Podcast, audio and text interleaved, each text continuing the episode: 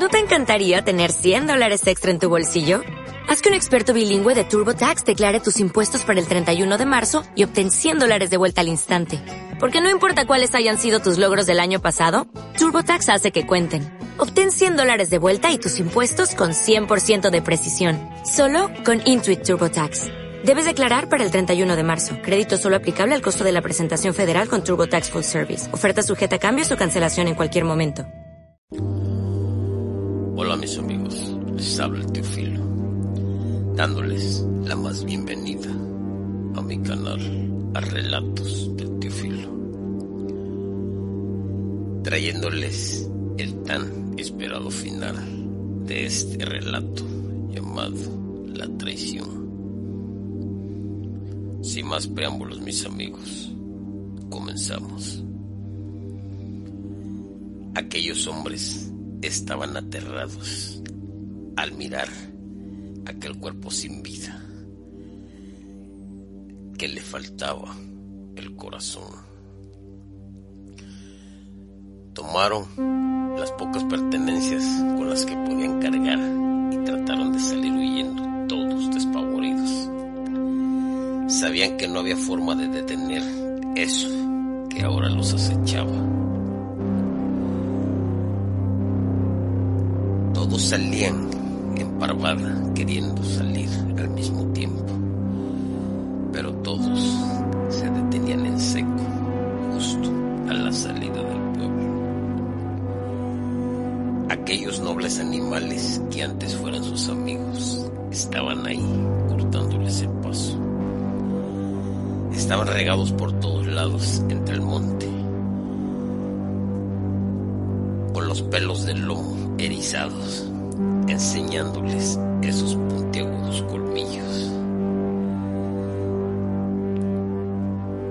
Con aquellos ojos rojos, dándoles a entender que no los dejarían pasar.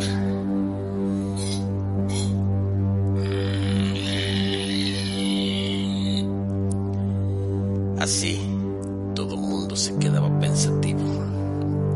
No tenía muchas opciones,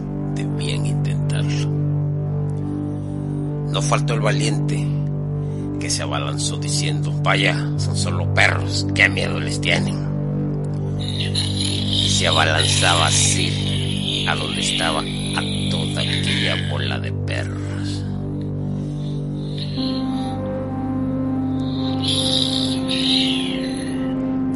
Fue así como uno de los perros se le abalanzó y lo.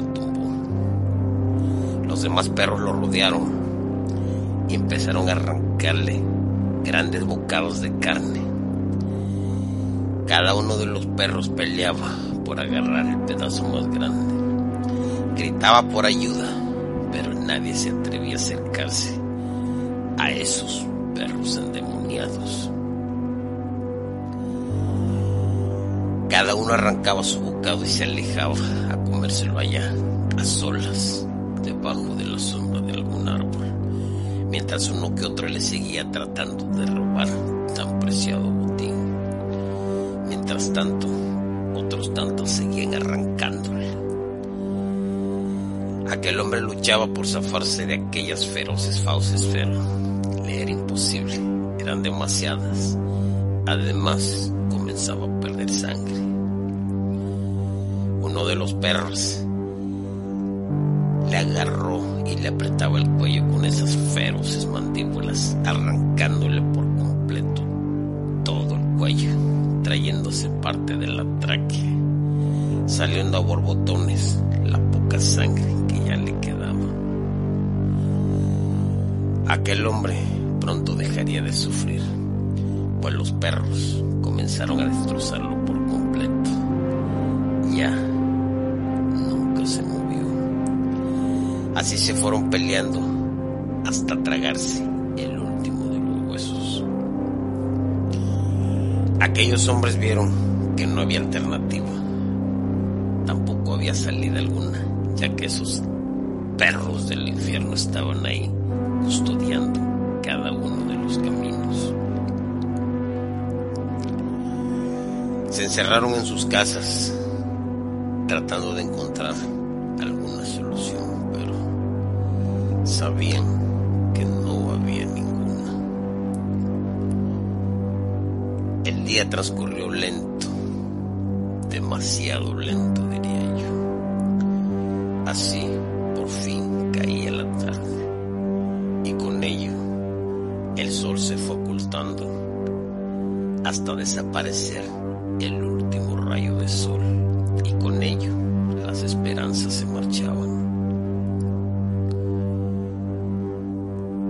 Había oscurecido ya, quizás serían entre las ocho o las nueve,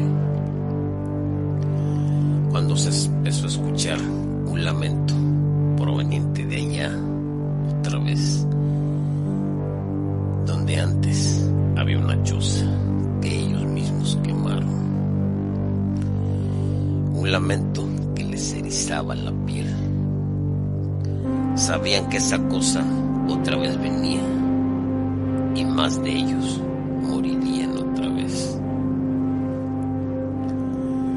Pronto, al final de la calle, se empezó a ver que los perros empezaban a ladrar y a hacer una gran algarabía.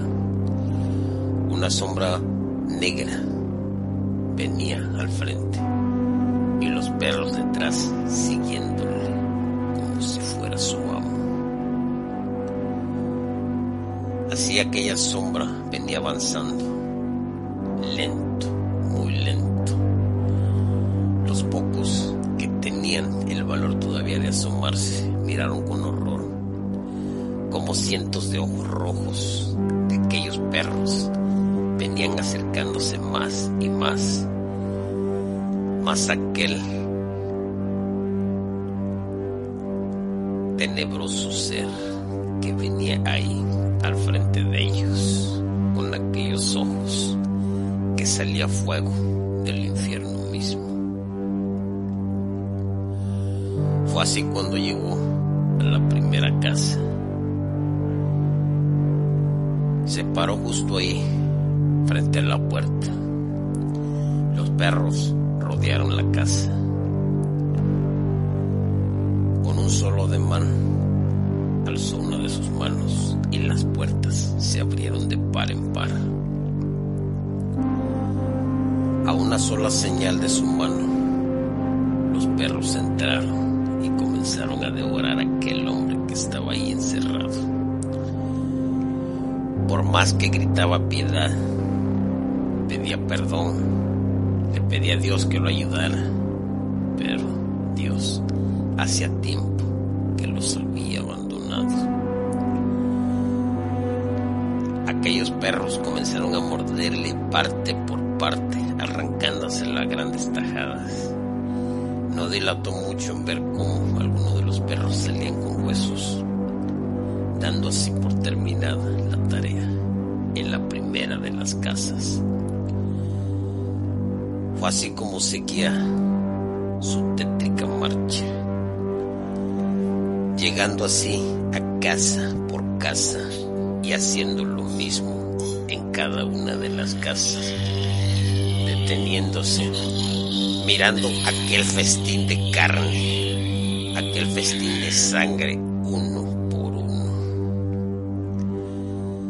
Así fue pasando a cada casa hasta que no quedó ninguno de aquellos traidores.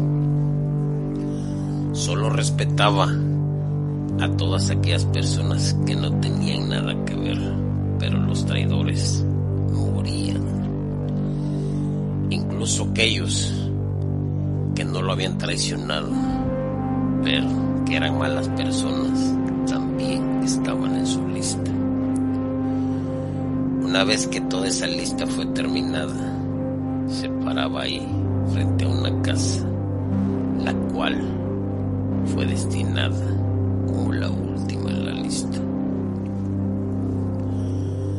Se detuvo ahí y una vez más los perros rodeaban la casa. Por un instante estuvo ahí, detenido, observándola, acordándose que pasó momentos muy, pero muy felices, pero también había sido la causa de que su corazón se perdiera el más profundo de los avernos. Fue así como una señal. Aquella puerta se abrió de par en par. Ahí estaba la traidora que en vida fuera su mujer, sola, aterrada, en una de las esquinas pidiendo perdón, pidiéndole una vez más que regresara con ella, que esta vez todo sería diferente. Cállate, traidora, le decía.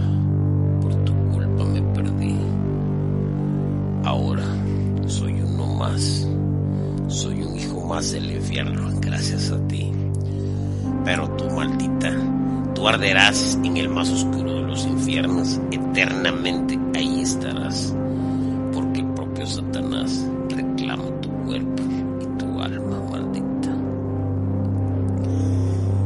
una señal de él, aquellos perros se abalanzaron. Pero no tenían órdenes de matar, solo tenían órdenes de lastimar. Aquellos perros se abalanzaron, comenzándole a morder. Pequeños mordiscos que le causaban gran dolor, mientras ella se retorcía y pedía perdón. Al mismo tiempo que pedía clemencia y que por favor le matara. Sentía que era demasiado, pero la misma muerte era negada.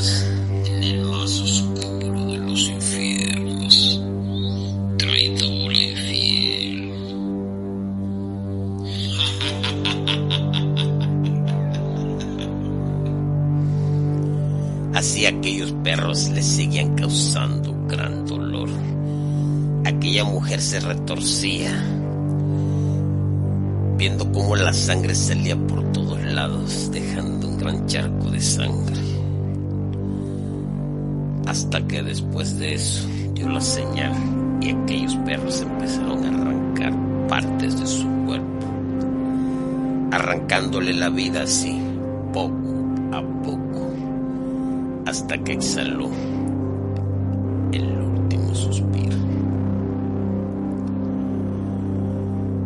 Una vez que hubo consumado su venganza, sintió como una paz grande reinaba en su corazón.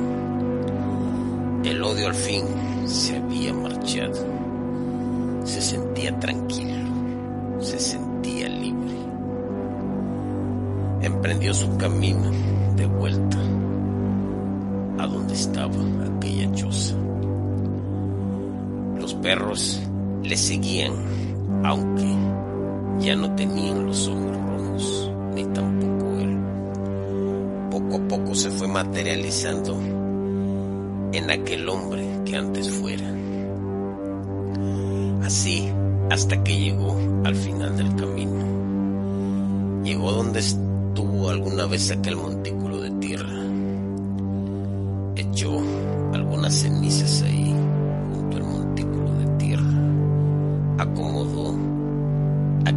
Ya podrida cruz. De nuevo acomodó aquel rosal y se sentó ahí y comenzó a llorar. Justamente cuando los rayos del sol comenzaron a iluminar el día, aquel hombre se empezó a desvanecerse hasta